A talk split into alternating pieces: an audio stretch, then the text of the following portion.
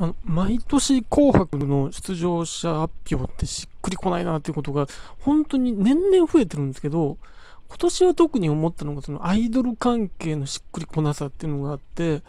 あの、まず誰もが思ったんじゃないかなっていうのが、なんで BiSH 入ってないのっていうことと、あと、いや、AKB 入るんだっていうことと、あと個人的には、あれ、今年 TWICE って思ったんですけど、これ、あのー、ここちょっと憶測で考えたんですけど、この3組のせ入った入らないって密接に繋がってると思うんですよ。っていうのは、これね、本当は、ビッシュとアイズワンだったんじゃないかなって思うんですよ。あの、アイズワンってわかりますかね？あの、秋元先生と韓国の人たちが合同でプロデュースして、えー、デビューさせたアイドルグループで、あの、しゃべくりとか、あの、宴とかも出てたんで、ファン以外の人も結構知ってると思うんですけど、まあ、あの話題になりましたよ。で、あのまあ、今年その、K-POP から出すとしたら多分、アイズワンだなっていうのが、ちょっとした、そう見てる人も多くて、で、まあ、大体なんでしょうね、今年多分アイドル5枠だったと思うんですよ、5枠。で、そうなると、まあ、あのー、乃木坂も確定じゃないですか。で、言ったら今年デビューの日向坂もまあ、話題性で確定だと。で、そうすると、欅も入って、この坂道3グループ勢揃いっていうのがレコード大賞でもやってることで、まあこれは大体確定だったと思うんですけど、で、まあ残り2枠ですよね。そうなった場合に、アイズワイン入れておくと、あ、なんか、あれ、紅白って世界もやってますし、なんとなく日韓友好的なところもあるから、なんとなく通りがいいじゃないですか。だからアイズワンが入ってると。で、まあ、 BiSH は多分、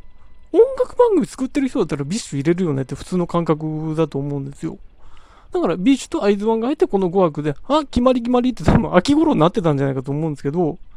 多分ここで問題となったのが、アイズワンの韓国側のプロデューサーの人が、まあちょっといろいろあったんですよ。なんかそのメンバーを決める時の視聴者投票みたいなのがあったんですけど、まあそこでなんか不正疑惑みたいなのがあって、それで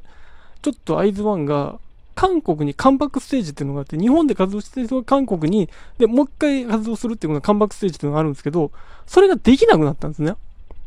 で、ちょっと活動が止まってると。これどうも、大晦日まで解決しないぞってなったもんで、じゃあちょっとアイズワンやめとこうってなったんだと思うんですよ。そうなった時に、でも K-POP 枠アイズワン削って、誰も出さないって、ちょっと入りが古いよねってなって、じゃあ人気もあるし TWICE じゃないっていうので TWICE が浮上してきたんだと思うんですよね。多分、あれ紅白の出場者ってそういうリザーバーがあると思うんですよ。誰も出なかった場合、この候補者がダメだった場合のリザーバーみたいなのがあって、僕ね、あの話からリサさんって毎年リザーバーだったと思うんですよ。アニソン関係で、アニソン大体1枠2枠で、ね、大体毎年その時に話題になった作品の人たちが出てたんですけど、でもリサさんってもう4、5年前から出てておかしくない人で、だからまあ、アニソンといえばリサっていうのはもう、アニソン界で言えばね、あったわけですよ。もう何年前に M ステとかも出てるし。で、まあ今年そのそんなに世間的に届いた作品がないから、じゃあ今年リサだってなったんだと思うんですけど、まあそれはそれとして、それアイドルの話ですよ。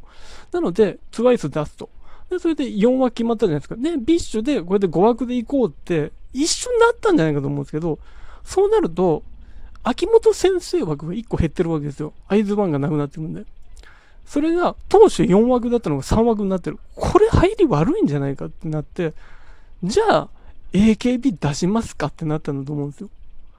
そうなった場合に、 BiSH 落ちたんじゃないかなっていう。で、それによって確定したのが今回の5枠で、なんだろうなっていう。なんかしっくりこないのは多分そういうことで、何が言いたいかっていうと、すごい政治ですよね。政治的に決まってるなっていうのが、まあこれ憶測ですよ。僕の憶測でしかないんですけど、しかもすごい気使ってるよねって。秋元先生がそうしてほしいって、4枠欲しいって言ったわけじゃないんですけど、なんとなく、なんかそういう、なんでしょうね、その、視聴者が見たいものとは別の尺度で、紅白決まってんじゃないかと思いましてね。まあ、そう、だからどうなんだろうなっていうのはあるんですけど、でも、あれですよね、欅もそんなヒット曲ないですからね、今年ね。あの、言っても黒い羊がそんなに世間にも届いてないなっていうのはあるので、まあでも坂道3枠っていうのはなんとなく決まってるじゃないですか。だからね、なんかね、この透明性のなさみたいなのがあるなっていうので、個人的には BiSH すごい聞きたかったんで、なんとなくはあるんですけど、あと、アイズワンがこのまま空中分解しなきゃいいなっていうのも思ったりをしています。以上、すべて憶測でお届けしました。